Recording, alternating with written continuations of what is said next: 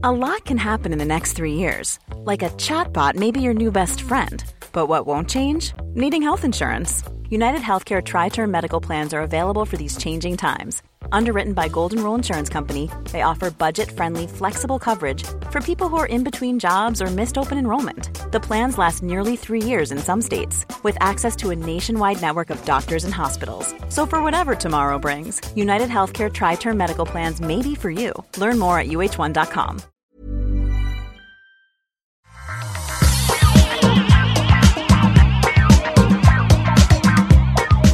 Bonjour à tous et bienvenue dans le Rendez-vous Tech, l'émission où on vous résume l'actu tech, internet et gadgets. Un gros programme aujourd'hui, ou plutôt un petit programme qu'on va faire bien avec YouTube qui enlève les dislikes, Microsoft qui annonce des nouvelles versions de Windows, Apple qui fait des choses pas très acceptables peut-être, on vous laissera en juger.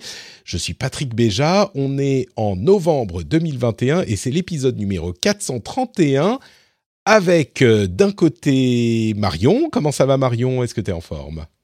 Hello, hello, super en forme, début de semaine, ravi de, de terminer le lundi en bonne compagnie avec vous.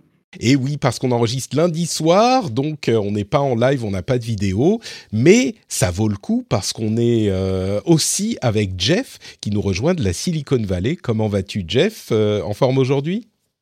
En forme, euh, super content de commencer ma journée puisqu'il est 9h du matin pour moi avec euh, avec vous un enregistrement du rendez-vous tech. Donc euh, bah on y va, on y va? On y va, on y va, justement, et on va tenter un truc différent aujourd'hui. On va voir, c'est une expérience, hein, ça se trouve, ça va être catastrophique, mais ça se trouve, ça va être marrant. Euh, je vais vous raconter ça dans un instant. Juste le temps de dire un immense merci à Fabien, Hubert Varlet, Gaël Breton, Tari Rock, Alexandre Jay, Thomas Dumazer, Anthony Mouton, Benoît Beaucheron, Barthélémy, Jazz Chris et Néolcal, que dont j'ai bien prononcé le nom, ainsi qu'aux producteurs Stéphane Grégorissata et Franck Matignon qui n'ont de relâche que de soutenir l'émission. Merci à vous tous et à vous toutes. J'apprécie énormément votre soutien. C'est grâce à vous que cette émission existe. Patreon.com slash rdvtech pour rejoindre ces personnes absolument formidables. Et donc, on va tenter un truc aujourd'hui. Vous êtes prêts? Je vais vous expliquer tous les deux. Euh, je, bon, j'en parlais un tout petit peu avant et vous avez pas l'air très chaud. C'est pas, on, va voir, on va voir. Faut tenter des choses dans la vie. Programme de la journée est un petit peu plus léger que d'habitude, mais je me suis dit on va tenter de faire une émission contrôlée et qui va se terminer en un temps record. Je sais que je l'ai déjà dit par le passé, euh, mais je n'ai jamais réussi. Pourquoi? Parce que bah moi, je parle beaucoup trop. Patrick parle trop, c'est un fait et c'est bien connu. Et donc, on va essayer, on a 6, 7, 8 sujets, et on va essayer de mettre un timer pour que je les explique. Vous savez que je parle toujours un petit peu au début, comme je le fais maintenant. Je les explique en deux minutes chrono, si, et il y aura un petit, euh, un petit, petite sonnerie qui indiquera que c'est terminé. Ça ne veut pas dire qu'on doit forcément s'arrêter de parler dans la seconde, hein, mais il faut terminer sa phrase, euh, on va dire comme ça, et puis c'est un indicateur. Et pour en discuter après, on aura 5 minutes environ. On va voir ce que ça donne. C'est une expérience. Ça se trouve, ça sera horrible. Mais voilà le, son que fera le, euh, truc quand ça sonne. Voilà. C'est comme ça. Je pense que ça sera sympathique. Donc on aura deux minutes d'abord. C'est le fouet de Patrick. C'est ça, exactement. Tu sais que j'ai un bruit de fouet qui devrait... Ah Attends, attends, ça m'a donné une idée. On en reparlera dans quelques semaines. On en reparlera dans quelques semaines, il y a des trucs qui se préparent. Euh, mais du coup, ça vous va ce bruit-là pour euh, arrêter? Vous, vous aviez l'air de dire non mais c'est horrible enfin de quoi tu parles Patrick? C'est lamentable avant qu'on commence à enregistrer vous n'êtes pas ça, ça, va je trouve que je trouve que le son en tout cas est pas trop crispant euh, maintenant, on mhm. va voir à répétition comment ça se passe. tu Jeff... atteins ta liberté d'expression. Bien sûr Je suis... c'est surtout, je suis honnête, hein, c'est surtout pour moi. Les deux minutes au début, c'est surtout pour moi. Et je me demande si les auditeurs vont pas dire euh, les deux minutes pour Patrick, c'est bien. Euh, les cinq minutes après pour les invités, non. Ça, effectivement, c'est de la censure. Donc, ils vont me dire, il faut que Patrick. C'est pour me forcer à parler un petit peu moins. On va voir. Euh, vous savez que l'un des retours les plus fréquents de l'émission, étonnamment, je suis sûr que ça vous surprend, c'est que Patrick parle trop. Donc on va voir. On va non, mais ils adorent ça, les, auditeurs, quand même. Hein. Peut-être peut qu'ils pourraient adorer ça encore plus si on avait un peu moins. On ne sait pas. On tu, va voir. tu m'aurais prévenu avant, j'aurais pris mon popcorn et mon timer pour euh, compter le nombre de minutes ou de secondes que tu dépasses ta propre alarme. c'est ça qui est important, c'est ça qui est important. Euh, Et à la bon, fin, tu fais, tu fais, euh, tu fais une survey en, en disant est-ce que vous aimez le ding-dong? Et, bah, écoute, je pense que les gens vont pouvoir répondre. Il faudrait que je fasse eff- effectivement un, un sondage. Bon, on verra. Mais déjà, les réactions, euh, euh, comment dire, euh, organiques, on va voir ce que ça donnera. Donc, premier sujet, j'ai deux minutes pour vous l'expliquer. Je lance le timer. YouTube a annoncé qu'ils allaient supprimer la possibilité de voir les dislikes d'une vidéo. Vous savez que sur une vidéo YouTube, on peut cliquer like ou dislike. On pourra toujours le faire, mais ils vont supprimer la- l'affichage des dislikes pour tout le monde. C'est suite à un test qui a eu lieu depuis euh, quelques semaines ou quelques mois dans certains pays du monde. Là, ils le généralisent. Et les réactions n'ont pas été hyper positives. Ils ont plutôt disliké la décision de YouTube. Et il y a une raison pour laquelle ils font ça. YouTube a dit que c'était en priorité pour protéger le bien-être des créateurs qui sont souvent affectés de manière assez négative par euh, le- cette, euh, ce ratio permanent et la quête du like et ce genre de choses. Alors les likes seront toujours affichés, mais plus les dislikes, et que ça pouvait aider les créateurs et euh, leur bien-être ou les attaques de dislikes, ce genre de choses qui sont une forme de harcèlement. Suite à ça, la communauté a réagi, parfois vivement de manière un petit peu ridicule, parfois avec des arguments comme MKBHD, le plus grand euh, reviewer euh, tech, euh, Marcus Brownlee, qui a dit le problème, c'est que cet euh, outil est utile pour savoir si une vidéo est ce qu'on recherche ou si elle est vraiment bonne. Oui, ça peut être utilisé comme des attaques, mais ça peut aussi, ça a une fonctionnalité importante. Contrairement à des réseaux sociaux où c'est souvent en majorité une expression de, du sentiment du lecteur, là, ça peut être utile. Et on a vu un exemple euh, assez intéressant. Moi, j'étais pas convaincu, mais un tweet euh, m'a convaincu en fait d'une partie de la chose. Clinton Jeff a dit, voilà un très bon exemple de ce que disait MKBHD. Il y a un trailer pour Squid Game saison 2 qui est évidemment faux et qui est fait avec des montages d'une euh, de scènes de la saison 1, mais comme on voit pas le nombre de dislikes, eh ben on peut pas le savoir, on s'en rend compte au bout d'une minute de la, de la vidéo. Donc ça peut avoir une utilité. Deux minutes pile. J'ai réussi et j'ai stressé, j'avais les gouttes de sueur qui tombaient du front, mais j'ai plus ou moins réussi. Alors, Chapeau, hein. Les deux peuvent se, comprendre. Euh, je vais poser la question à Marion d'abord. Du coup, si tu dois juger la décision de YouTube, c'est une bonne chose ou une mauvaise chose de cacher les likes? En fait, je trouve que c'est- un peu bizarre de poser cette question, mais en fait, il faut regarder les arguments. Moi, c'est ça qui m'intéresse un peu, un peu plus. Alors déjà, à savoir qu'ils ont travaillé euh, là-dessus depuis mars. hein. Donc, euh, ils ont eu le temps de faire des tests et de monitorer les résultats, quand même. Euh, donc, euh, donc voilà, ils ont pris leur, leur décision avec euh, du sérieux.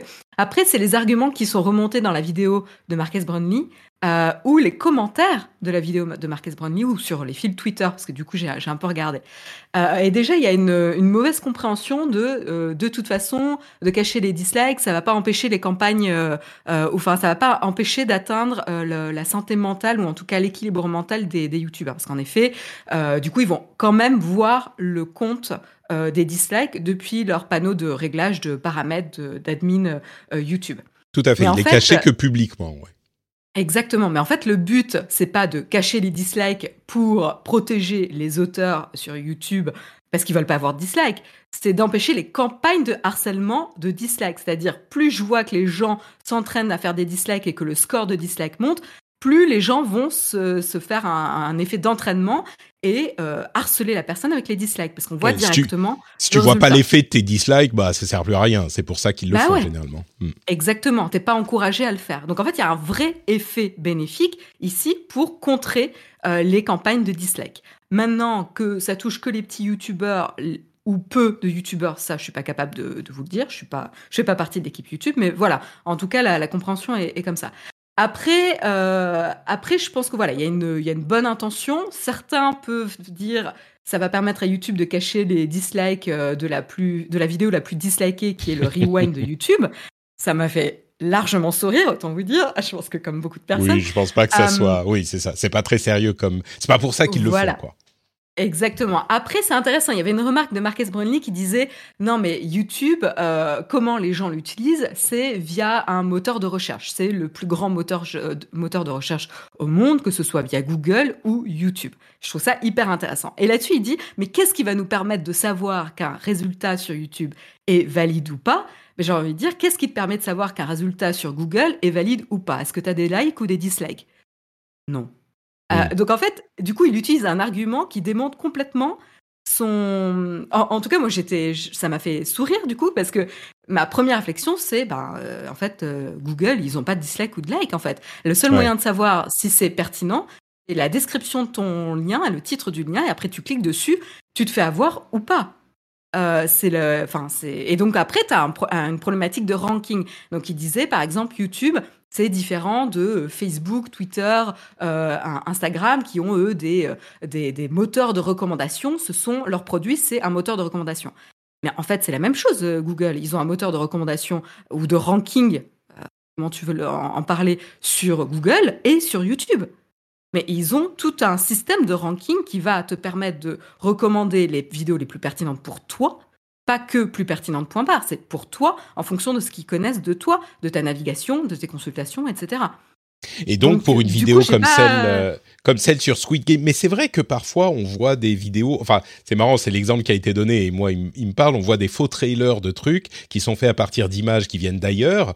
Euh, et quand tu les vois, si t'as pas une idée de la qualité du truc, bah tu vas perdre une minute, deux minutes à le regarder et avant de te rendre compte que c'est en quelque sorte une arnaque. C'est vrai que c'est comme sur euh, Google et quand tu cliques, tu vois bien si le site est bon ou pas.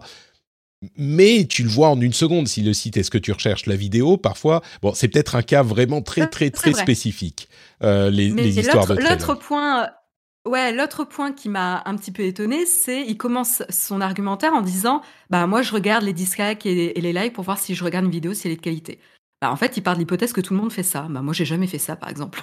J'avoue que je l'ai jamais je l'ai jamais vraiment fait moi non plus donc euh, c'est plutôt le Et donc du coup en fait euh, voilà, YouTube est peut-être a peut-être c'est peut-être posé la question qui de, notre audience fait vraiment ça et s'apercevoir que finalement, euh, bah, à part les. Il y a que Marquez Brown. Euh, bah non, mais en fait, quand on est dans la tech ou quand on a un usage vraiment spécifique ou de power user de YouTube, dans un, cas spécifique, on le fait peut-être, hein, parce que je pense qu'il y a beaucoup de personnes qui le font. Mais euh, moi, je suis un user peut-être lambda, mais je l'ai jamais fait.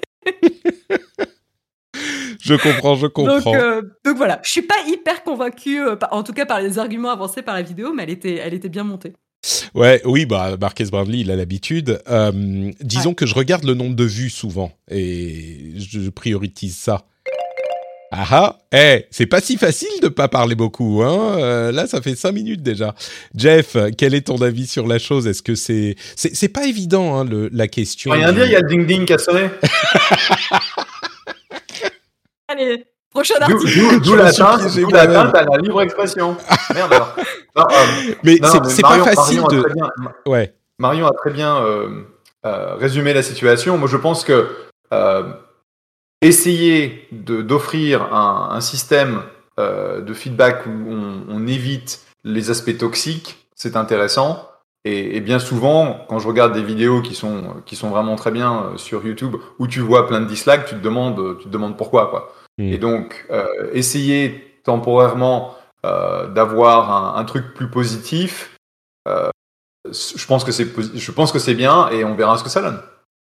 Oui, c'est vrai, on verra ce que ça donne. Et si ça, ce qui est certain, c'est que si ça affecte effectivement le nombre de vues de, de total du site, et là, je pense qu'ils feront marche arrière parce que c'est ça leur but principal. Bon, Deuxième sujet, Microsoft a annoncé une nouvelle version de Windows et je lance les deux minutes pour moi. Je me demande si ça, ça va pas rester. Je me suis piégé moi-même. Les deux minutes sont parties.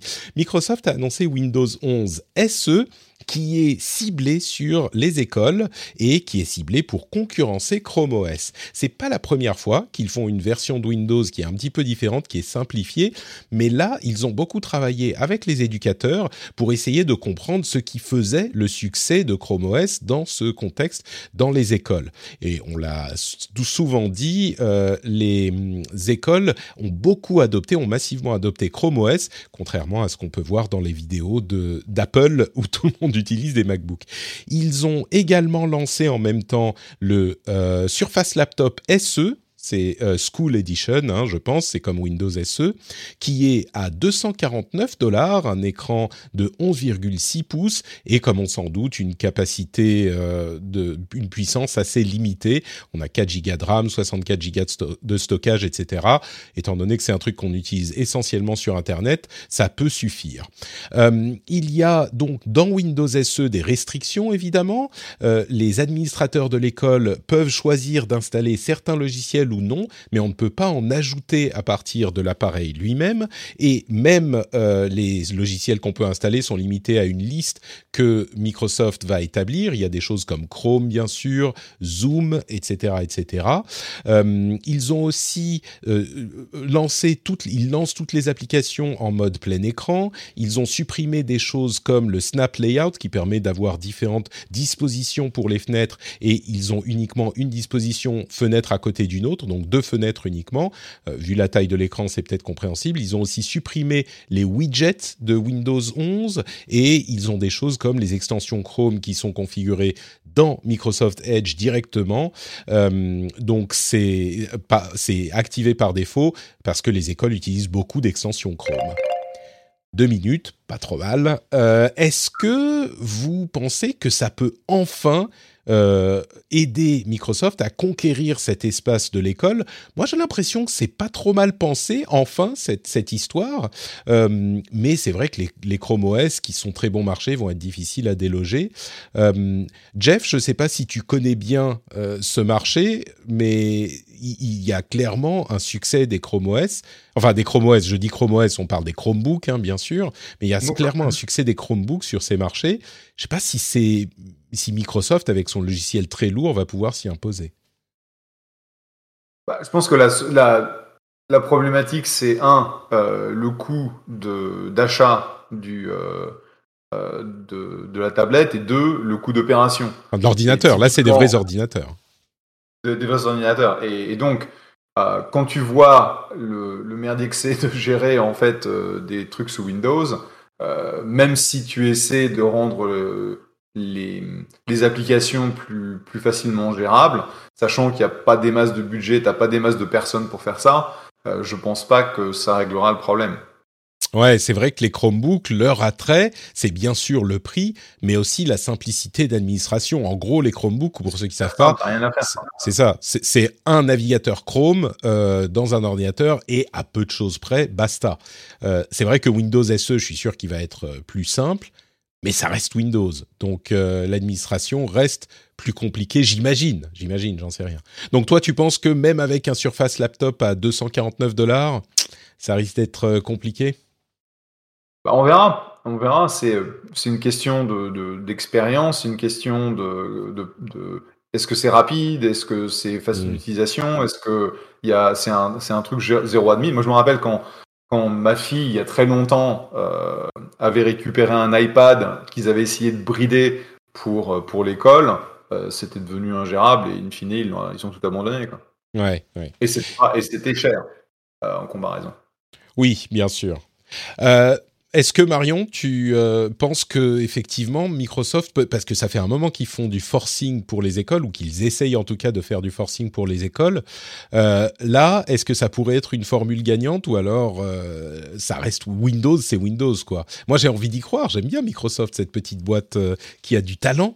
Mais, mais c'est vrai que même dans une version allégée, historiquement, ça n'a pas eu beaucoup de succès. Ouais, c'est un peu le, change. En tout cas, c'est une vraie opportunité pour eux parce que euh, s'ils arrivent à habituer les gens euh, à, Windows dès le plus jeune âge, euh, c'est tout à fait logique qu'ils restent avec dans le futur. Donc, je trouve ça hyper, hyper intéressant. C'est pour ça qu'ils le font. Hmm. Exactement.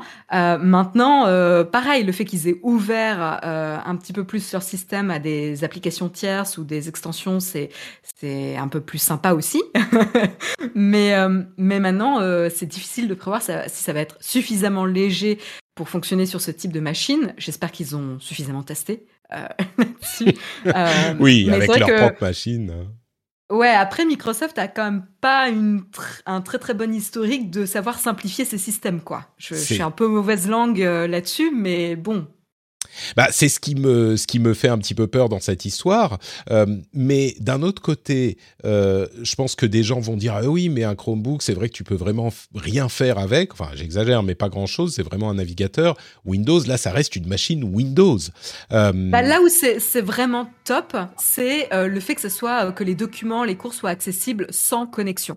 Euh, et ça, pour moi, c'est un vrai, euh, un, vrai différenciant par rapport au Chromebook, euh, surtout pour tout ce qui est un peu foyer, bah voilà, à revenus bas, etc. Il y a eu des gros problèmes lors de la, de la crise sanitaire avec les cours qui devaient être obligatoirement tenus en ligne parce que bah, le taux de connexion ou d'accès Internet n'était pas uniforme et a, enfin, a bloqué l'accès à l'éducation à, à, pas mal de, de, foyers. Et ça, je trouve que c'est vraiment super comme, comme initiative de pouvoir continuer à consulter les cours ou, faire les exercices euh, hors ligne, je trouve ça euh, très très chouette. Hmm.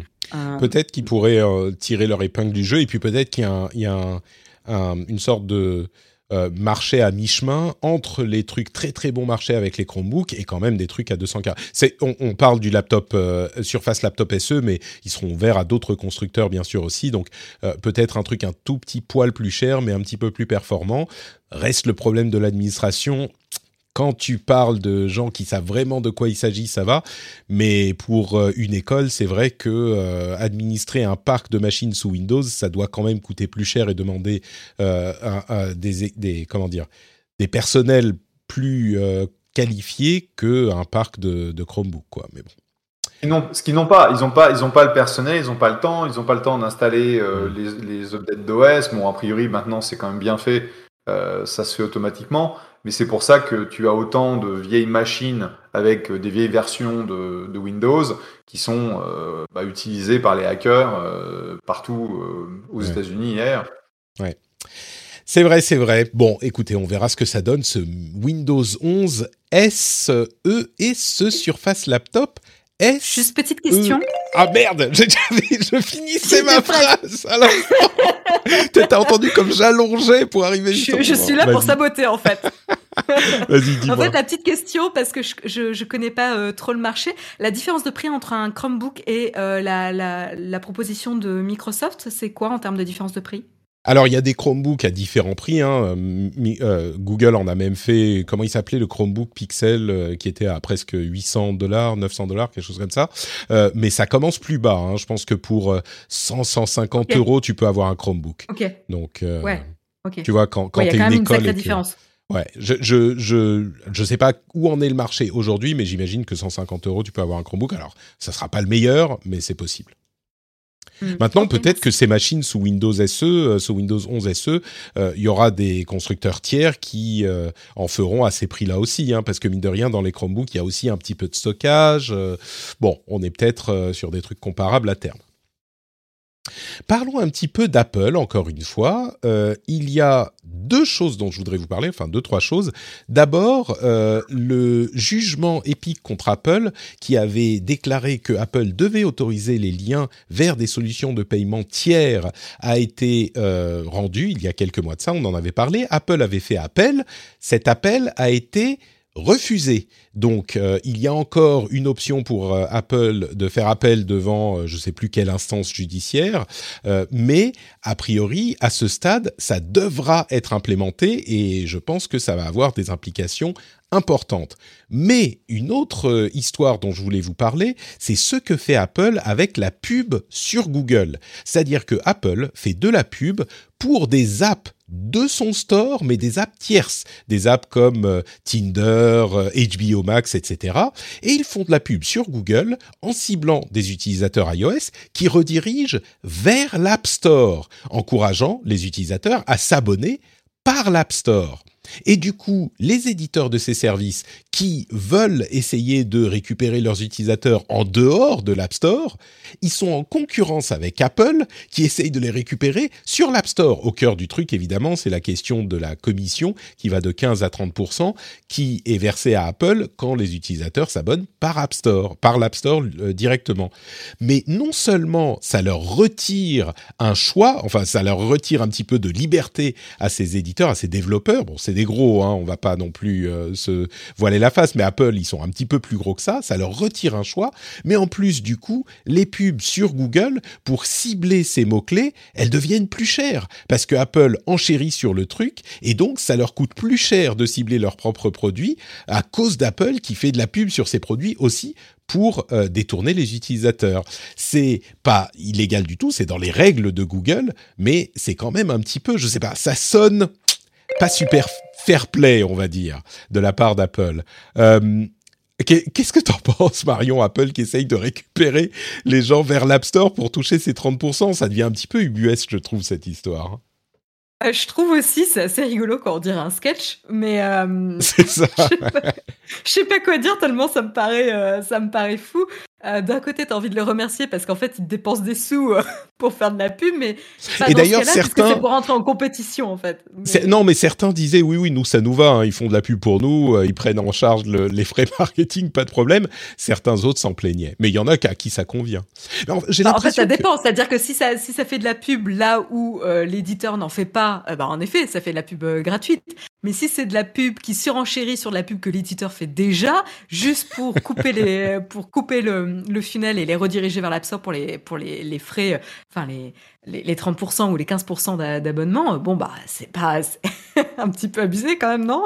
Je trouve, moi je trouve. En fait, c'est le truc, c'est que Apple dit alors voilà les règles. Si les gens passent par l'App Store, on prend 15-30%. Si les gens passent pas par l'App Store, eh ben vous prenez tout. Et les règles sont établies, sont claires.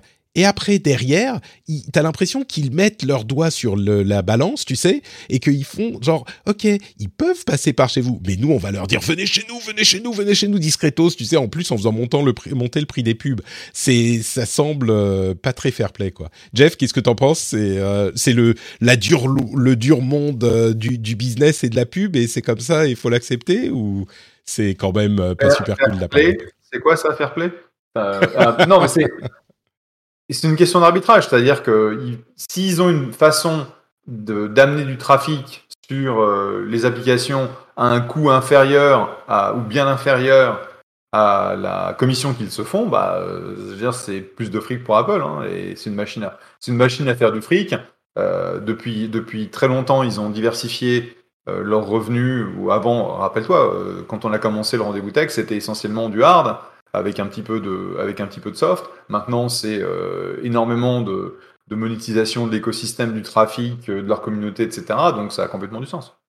Ouais, donc pour toi, euh, le fair play n'a rien à voir là-dedans. S'ils sont, si ça leur coûte moins cher euh, que leur commission de faire cette pub, bah voilà, c'est ça la règle. Quoi. Tu deviens pas, tu deviens pas une, une boîte qui vaut euh, 2 trillions en, en, en bourse ou, ou 2000 milliards en, en bourse euh, en jouant euh, en jouant fair play. C'est pas, je vois pas en quoi c'est c'est pas c'est pas de la compétition déloyale. Euh, effectivement, le problème c'est que si tu es le, le publisher et que tu dois euh, payer euh, Google plus d'argent qu'Apple pour ne pas pour ne pas faire payer euh, la, la commission à- chez Apple, bah ça craint, mais c'est comme ça quoi. C'est un c'est cost of doing business comme on dit. Et surtout, si c'est le cas, c'est pas intéressant pour Apple financièrement, donc ça se produira pas. Je pense qu'il y a cet équilibre qui se trouve naturellement. Il faut mentionner aussi que du côté de Google, oui, pardon, Jeff. De toute façon, c'est- comme comme euh, tout euh, comme tout publisher qui doit optimiser euh, sa pub sur les différents euh, les différents canaux, que ce soit euh, social, que ce soit euh, euh, sur sur Google, que ce soit ailleurs. Bah, ils, ils feront la même chose. Simplement, ce qu'ils ont eux, c'est euh, une énormité en termes de, de trafic et, Ouais. de, de- et de données pour faire des euh, des, bah, des approximations beaucoup plus fines. À, noter que euh, sur euh, Google Ads, on peut tout à fait cibler le mot-clé d'un concurrent. Si on est, je sais pas, Netflix et qu'on veut cibler HBO, on peut tout à fait faire de la pub sur le terme de recherche HBO. Et ça fera monter le prix de la pub HBO pour HBO aussi. Donc c'est pas que c'est Apple spécifiquement qui fait un truc que personne n'a jamais fait. Euh, si jamais ils le font spécifiquement pour couler les efforts marketing des boîtes qu'ils hébergent sur leur App Store, ça serait une autre histoire, mais là, je pense que ça devient un petit peu euh, du complot et on n'ira pas jusque-là. Bon, bah écoutez, euh, on a d'autres sujets intéressants à traiter, comme euh, payer sa place de ciné en Bitcoin, par exemple, ou ce genre de choses. Et avant ça, je voudrais vous poser une question à tous. Est-ce que vous préférez, en une semaine, vous préférez boire 10 cafés et pas avoir de rendez-vous tech? Ou est-ce que vous préférez avoir 9 cafés et le rendez-vous tech? C'est une question qui est tout à fait cohérente, puisque le coût du soutien du rendez-vous tech est d'à peu près un café. Bon, vous pouvez donner plus hein, si vous mangez, je sais pas, 10 croissants, 10 sandwichs, euh, 10 euh, pains au chocolat, et vous pouvez tout, à fait donner un petit peu plus, c'est vous qui choisissez, mais le prix, le coût de base du soutien du rendez-vous tech, bah, c'est le prix d'un café par semaine. Donc si vous en prenez 10 et que ça vous enlève le rendez-vous tech et vous dites, ah bah non, quand même, allez, pour un café, je veux bien le rendez-vous tech, eh ben peut-être que vous pourriez vous dire le rendez-vous tech c'est sympa et donc euh, je voudrais le soutenir. C'est la logique financière implacable, fair play quand même un petit peu fair play euh, de la création de contenu. Si ça vous dit, si ça vous parle, vous pouvez aller sur patreon.com/rdvtech et pour le prix d'un maigre café, euh, même pas de crème, même pas de sucre, vous pouvez soutenir le rendez-vous tech. Bon, si peut-être qu'ils sont inclus, la crème et le sucre. Euh, et ça, ça, ne coûte que le prix d'un café. Patreon.com slash rdvtech. Je vous remercie infiniment de soutenir l'émission. A lot can happen in the next three years. Like a chatbot may be your new best friend. But what won't change? Needing health insurance. United Healthcare Tri-Term Medical Plans are available for these changing times. Underwritten by Golden Rule Insurance Company, they offer budget-friendly, flexible coverage for people who are in between jobs or missed open enrollment. The plans last nearly three years in some states, with access to a nationwide network of doctors and hospitals. So for whatever tomorrow brings, United Healthcare Tri-Term Medical Plans may be for you. Learn more at uh1.com. Hey everyone, I've been on the go recently. Phoenix, Kansas City, Chicago. If you're like me and have a home but aren't always at home, you have an Airbnb. Hosting your home or a spare room is a very practical side hustle. If you live in a big game town, you can Airbnb your place for fans to stay in. Your home might be worth more than you think. Find out how much at airbnb.com/slash host.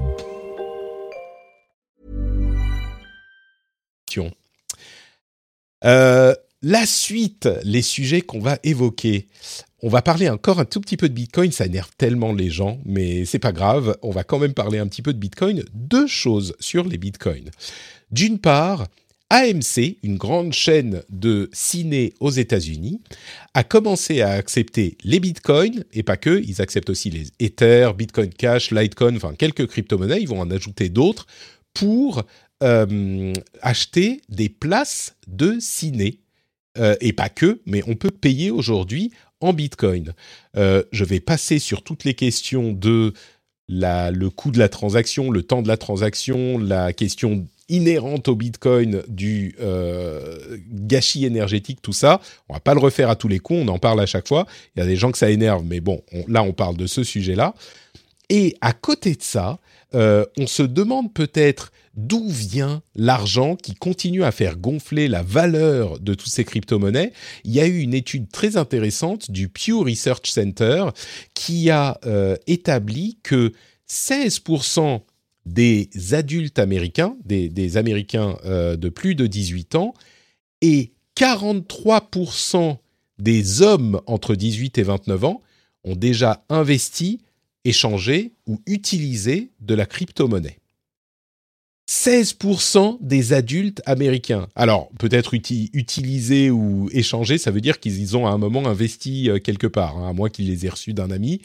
Euh, donc 16% des adultes et 43% des Américains hommes âgés de 18 à 29 ans.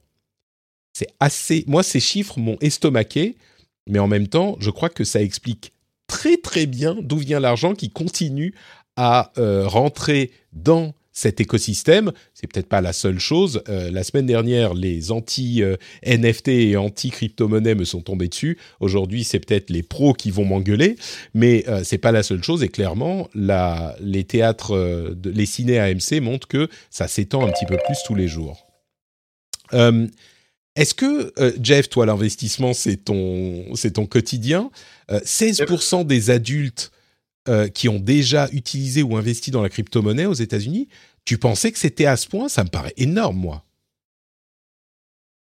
Oui, c'est énorme, mais euh, c'est pas étonnant. C'est-à-dire que quand tu vois aujourd'hui la popularité de, de, la crypto au sens large, que ce soit dans les médias, que ce soit euh, au niveau régulation, euh, donc ce que dit le gouvernement de, comment est-ce que la, crypto doit être, doit être gérée au niveau régulation, au niveau taxe, quand tu vois bah, que Elon Musk euh, tweet euh, super souvent à propos de Bitcoin et que quand il tweet, ça fait bouger Bitcoin dans un sens ou dans, dans l'autre, ça veut dire qu'il y a énormément d'attention sur le sujet.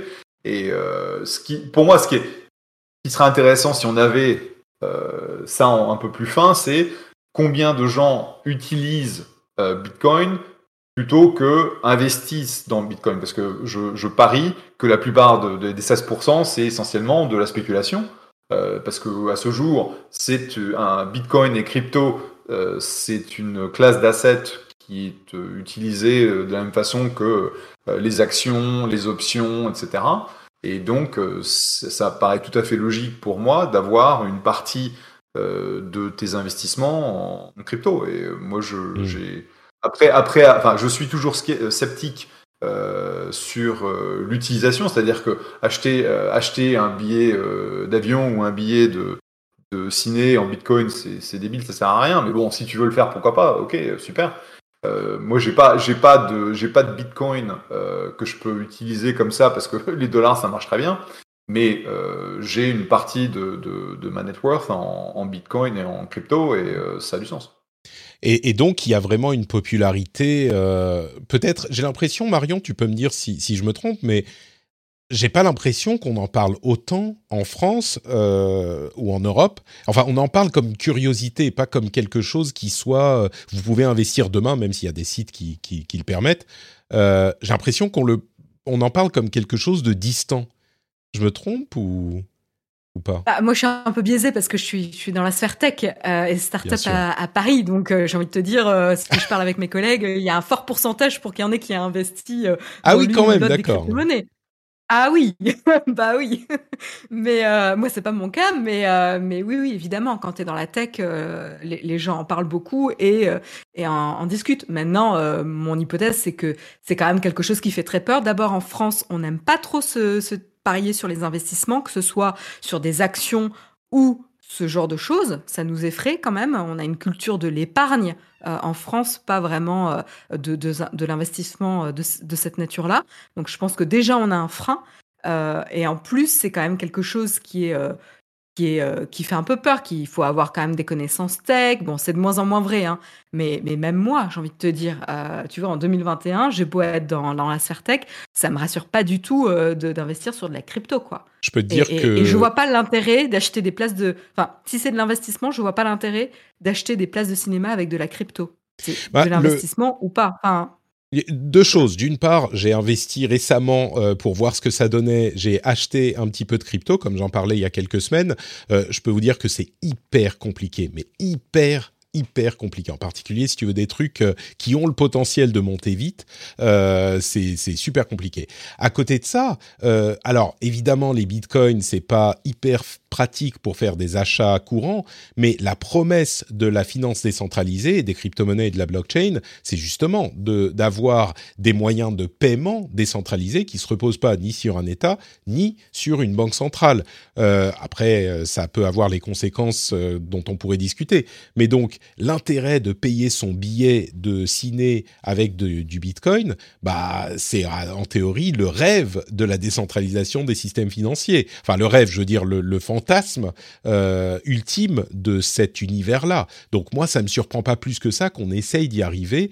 Euh, bon, après, j'imagine que c'est aussi un effet de mode chez, chez AMC. Je pense que la promesse est intéressante, mais en fait, moi, c'est la volatilité qui, qui m'interroge. C'est-à-dire que si c'est pour que, avant que j'aille au cinéma, ma place de ciné vaut tant parce que je l'ai payé avec du Bitcoin, et quand je ressors, si je vais garder le Bitcoin, euh, ma place de ciné vaut 100 dollars de plus, j'ai les nerfs quand même. ah bah oui, bien sûr. Sauf si tu as tellement d'argent en Bitcoin que en fait, euh, tu t'en fous. Tu vois, c'est ça là. Mais c'est sur oui, ça que. Bon, bah, ça c'est très, très bien pour les gens, mais mais bon, j'ai envie de te dire, euh, je suis pas prête d'acheter une place de ciné en Bitcoin vu comment ça change euh, ouais. toutes les semaines, quoi. bah visiblement, euh, selon Adam Aaron. C'est un problème. le, le, le, président de AMC, il y a déjà une partie du volume de transactions qui est fait en Bitcoin pour d'autres raisons. Hein. Ils avaient fait des tests avant, mais bon, écoute, euh, c'était une euh, deux, deux, données intéressantes sur les Bitcoins, je trouvais. Jeff, je me demande. C'est aussi le fait que tu, ça, tout dépend, tout dépend comment tu as récupéré ces bitcoins et depuis combien, depuis combien de temps tu les as. Parce que si pour, pour les gens qui ne veulent pas euh, payer de taxes euh, ou déclarer, etc., essayer d'utiliser les bitcoins qu'ils ont, euh, sauf si la, la boîte qui... Enfin, tout dépend comment tu as tes bitcoins. Quoi. Soit, soit c'est dans un storage que tu as à toi, euh, soit tu le mets dans un, dans un Coinbase ou l'équivalent français. Parce qu'en fait, ce que je voulais dire, c'est que la raison pour laquelle c'est vachement plus simple aujourd'hui, c'est que tu as eu une, une démocratisation en fait de l'accès aux, aux cryptos euh, grâce à Coinbase, euh, grâce à Robinhood. Donc, ce sont des services qui sont euh, monstrueux aux, États-Unis avec des dizaines de millions d'utilisateurs, avec des, des, des, frais de, d'achat et de vente qui sont, qui sont super limités, si ce n'est zéro. Quoi. Et mm. donc, c'est pour ça qu'il y a un boom monstrueux dans les nouvelles générations, donc les gens qui sont plus jeunes, au niveau stock market, donc les marchés financiers. Et c'est la même chose en crypto. Et du coup, euh, ils sont peut-être euh, intéressés par l'idée de passer de leur portefeuille sur leur téléphone à euh, au portefeuille de AMC sans avoir à déclarer quoi que ce soit nulle part. effectivement. Je me demande Parler si... de crypto-monnaie en 5 minutes, c'est un challenge. Hein. Qu'on a presque réussi. Presque réussi. Mais bon, quand, tu, quand, tu, penses à, enfin, juste pour être un peu plus, un peu plus large, c'est quand tu penses à, à la façon dont tu vas épargner et placer ton argent, tu vas essayer de diversifier un minimum. Et euh, à ce jour, alors que je suis un, un, un, sceptique, qu'on soit, qu'on soit bien clair, euh, étant donné les performances euh, de, des crypto-monnaies, euh, qui, sont, qui sont énormes, enfin je veux dire, ça, ça a doublé ou triplé, euh, euh, même si tu as un placement pépère dans un, dans un hedge fund qui fait, qui fait du crypto sans être tu vois, dans les, dans les derniers tokens. Meme coin, meme token, ouais, c'est ça. Voilà, les Shiba machins qui ont été multipliés par des, milliers en quelques, en quelques mois, tu as triplé ta mise en deux ans. Hmm, c'est vrai. Je crois que tu dois nous quitter, Jeff. Yep, il est 10 heures. Donc, Merci je vais, beaucoup. Je vais arrêter, on va arrêter le ding ding. C'est le moment pour moi de faire ding ding. Euh, C'était un grand plaisir, comme d'habitude. Euh, Marion, et Patrick de vous retrouver. Et on se retrouve bah, dans quelques temps. Ça marche. Merci beaucoup, Jeff. À Jeff sur Twitter. Merci.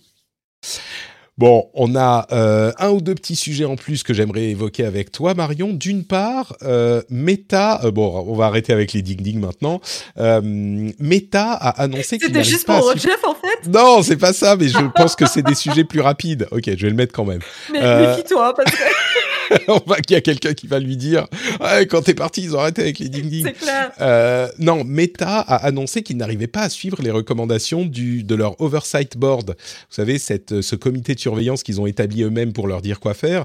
Ils ont quand même fait 78 recommandations en moins d'un an euh, et ils étaient censés avoir 30 jours pour répondre. Et donc maintenant, Meta dit, donc c'est Facebook, hein, dit ouais, c'était peut-être un petit peu trop court. Euh, ils ont euh, pas réussi à suivre, non, même pas à répondre à toutes les recommandations en 30 jours, parce qu'il faut du temps pour étudier la faisabilité. Il y a seulement 12 euh, recommandations qui ont été implémentées sur les 69 des deux derniers trimestres. 23 sont en cours de euh, d'implémentation et on a 17 qui sont euh, juste à l'état de d'étude de, faisabilité. Je crois qu'il est facile de regarder ça et de se dire bah Facebook ou Meta se défilent. J'ai l'impression qu'ils sont en train de réaliser que oui, effectivement, 30 jours pour certaines des recommandations de l'oversight board qui sont quand même ils y vont pas avec le dos de la cuillère. Euh, bah, il faut peut-être. Ils ont vu un petit peu, un petit peu court, je crois. Moi, j'y vois pas plus de, de malhonnêteté que ça, même si avec Meta, euh, ils sont pas à leur premier coup fourré, mais quand même. Oui, bah non plus. Je suis pas du tout, du tout étonné. En fait, il faut prendre du recul sur une roadmap euh, produit qui est déjà définie par les équipes euh, produits. Euh, genre, c'est quoi les priorités de la société euh, sur l'année, sur les six mois, etc. ils ont déjà un rythme. Je sais pas, là, a priori, parler de six mois, tous les six mois, ils ont des, des, des roadmaps. Donc ça veut dire qu'en fait, ils ne remettent pas en cause leurs priorités euh, avant, avant six mois. Donc euh, c'est très long. Et donc ensuite, comment essayer de faire rentrer euh, et de prioriser l'analyse de 78 recommandations ou même, euh, même d'une dizaine de recommandations pour analyser l'impact sur l'expérience utilisateur, l'impact sur les revenus ou le business pour, pour chacune alors que ça faisait pas partie de tes, de tes priorités à l'origine. Donc en fait, ça rentre en compétition avec les, les initiatives qui ont déjà été validées à l'échelle de la société. Donc je pense que là, ils sont vraiment dans une phase où euh, d'abord, ils savaient pas vraiment forcément à quoi s'attendre en termes de, de, de charge de recommandation, enfin de, de, fréquence ou de nombre de recommandations qui Et même de lourdeur, euh, ils ont des trucs euh, Exactement. assez importants. Euh, mais qu'est-ce qui a été produit par l'Oversight Board? Là, ils ont une meilleure idée maintenant, et maintenant il s'agit de voir comment prioriser et faire rentrer en fait ces initiatives et ce travail euh, de d'analyse euh, dans, dans le cycle produit normal d'une société en fait. Euh, et c'est hyper intéressant. Je dis pas c'est facile, mais c'est hyper intéressant. Euh, et peut-être qu'ils vont se dire bon bah voilà, on, se tient à analyser X euh, recommandations, mais de la même manière comme tu disais, c'est difficile de prévoir si une recommandation est plus lourde à analyser qu'une autre. Donc comment tu fais en fait? Ouais, on est d'accord. Ça c'est intéressant. Donc je suis d'accord avec toi, c'est pas du tout de la mauvaise foi. Hein. Je pense qu'il faut. Je pense pas. Ouais, je, je pense pas non plus. Il faut évidemment continuer à surveiller euh, tout ça, mais là je crois que c'est plus le retour à la réalité que euh, le et, c'est même un bon signe parce que ça veut dire que l'oversight board, bah ils font pas que des trucs faciles quoi. Donc euh, bon, on continuera à suivre ça. Le dernier sujet que je voulais évoquer, c'est un sujet qui est à moitié tech, mais je vais le prendre par l'angle tech. C'est un tweet de comment il s'appelle le monsieur euh, François Xavier Oliveau, si je ne m'abuse, c'est ça, l'auteur de La crise de l'abondance, euh, qui évoque les problèmes posés par la manière dont on produit et les choses et dont, dont les choses abondent aujourd'hui. Alors il a écrit un livre pour parler d'une triple crise. Donc, il parle évidemment de la planète, des problèmes de la planète, euh, le problème de l'argent qu'on imprime trop facilement et euh, de l'homme qui est de moins en moins nécessaire face à la technologie euh, qui est omniprésente. Ça, c'est le sujet de son livre. Donc, c'est pas quelqu'un qui est aveuglément pour le progrès technologique. Mais il a fait un tweet, une série de tweets qui sera dans la newsletter d'ailleurs. Je vous la mettrai dans la newsletter comme ça vous pouvez aller voir tous les détails, mais il parle de l'augmentation du pouvoir d'achat qui a été qui est quelque chose de factuel, d'indéniable, et il donne plein d'exemples hyper intéressants, même sur des domaines qu'on n'attendait pas forcément, des domaines comme évidemment le prix du pain, mais aussi le prix de la nourriture en général, le prix des voitures. Euh, il donne un exemple pour euh, les voitures que je vous retrouve euh, l'exemple. Le, il disait pour acheter une deux chevaux en 1967, ça coûtait, entre guillemets, 2360 heures de travail au SMIC. Aujourd'hui, une voiture d'entrée de gamme qu'on trouve à moins de 10 000 euros, ça coûte environ 1000 heures de travail au SMIC. Et les conditions, enfin l'état de la voiture a beaucoup augmenté. Elle est évidemment plus sécurisée, elle est chauffée, elle est, euh, elle consomme beaucoup moins, etc., etc. Il fait une étude sur plein d'éléments qui sont hyper intéressants et qui dérangent beaucoup de gens. Enfin, c'est des choses qui dérangent les gens parce qu'on aime bien penser que tout va mal, que le monde est de pire en pire et que euh, les gens sont euh, moins bien lotis aujourd'hui qu'avant. Évidemment, il met des avertissements en tout début de thread ça, c'est des moyennes, ça concerne pas tout le monde. Il y a des gens qui sont dans des situations compliquées. Il y a euh, des questions qui se posent avec le logement. Enfin bref, allez voir le tweet avant de retomber sur vos idées, euh, euh, sur vos a priori. Je pense que c'est vraiment intéressant. Entre parenthèses, allez lire Factfulness aussi. Mais ce qui est vraiment, ce qui me, me, me frappe, c'est aussi les, la manière dont ça touche la tech. Il y a un exemple sur l'abonnement. Alors, Internet, ça n'existait pas à l'époque. En 1974, il prend euh, l'exemple de l'abonnement téléphone qui coûtait 35 francs c'est l'équivalent de 55 euros aujourd'hui. Et c'était uniquement le téléphone fixe en 1974. Ça coûtait l'équivalent de 5 heures et demie de SMIC pour se payer une ligne de téléphone mensuelle. C'était que le téléphone. Aujourd'hui, on a, alors 55 euros, c'est le prix que ça coûte. Bon, bah c'est triple play plus l'abonnement au smartphone, plus etc. Il y a des gens qui disent ah bah oui, mais attends, aujourd'hui on paye Netflix, on paye machin, etc. Un album, un 33 tours au début des années 80. Alors ça remonte à un album en vinyle Aïe, ça fait ça fait cinq minutes déjà. Non, c'était j'avais commencé avant. Un album, ça coûtait environ 3 à 4 heures de SMIC. C'est-à-dire euh, que fallait travailler 3 à 4 heures, c'était environ 50 francs pour se payer un album au début des années 80. Aujourd'hui, un abonnement Spotify, un abonnement étudiant, ça coûte 5 euros c'est-à-dire 30 minutes de travail au SMIC. Alors si on double pour prendre l'abonnement pas étudiant à 10 euros, ça fait une heure de travail au SMIC. Un tiers ou un quart du prix d'un album. On peut y rajouter là-dedans, pour le prix d'un album, l'abonnement Spotify dont on parlait, l'abonnement, je ne sais pas, au Game Pass, enfin toutes ces choses-là, pour le prix d'un album. D'un album dans les années 80. Il parle aussi de euh, du Macintosh qui coûtait 29 000 francs en 1984 à sa sortie. Alors oui, c'est un truc super cher, mais les MacBooks aujourd'hui, ils coûtent 10 fois moins. Un PC d'entrée de gamme, ça coûte 100 fois moins, et ça fait des choses évidemment qu'on ne pouvait pas faire avec un Mac à l'époque. En gros, il dit oui, c'est indéniable, la technologie et le progrès améliorent la qualité de vie, le confort et euh, le pouvoir d'achat des gens et ça j'ai trouvé ça très intéressant. Pour finir, je dirais une chose, il cite une citation de Barack Obama qui a dit qui a très bien présenté les choses, c'était en 2017 je crois. Il disait si vous pouviez choisir n'importe quelle période de l'histoire, n'importe quelle période de l'histoire pour vivre, si vous ne pouvez pas choisir euh, dans quelle classe sociale vous vivez évidemment, si vous devez tomber au hasard, il est ridicule de choisir une autre période que maintenant.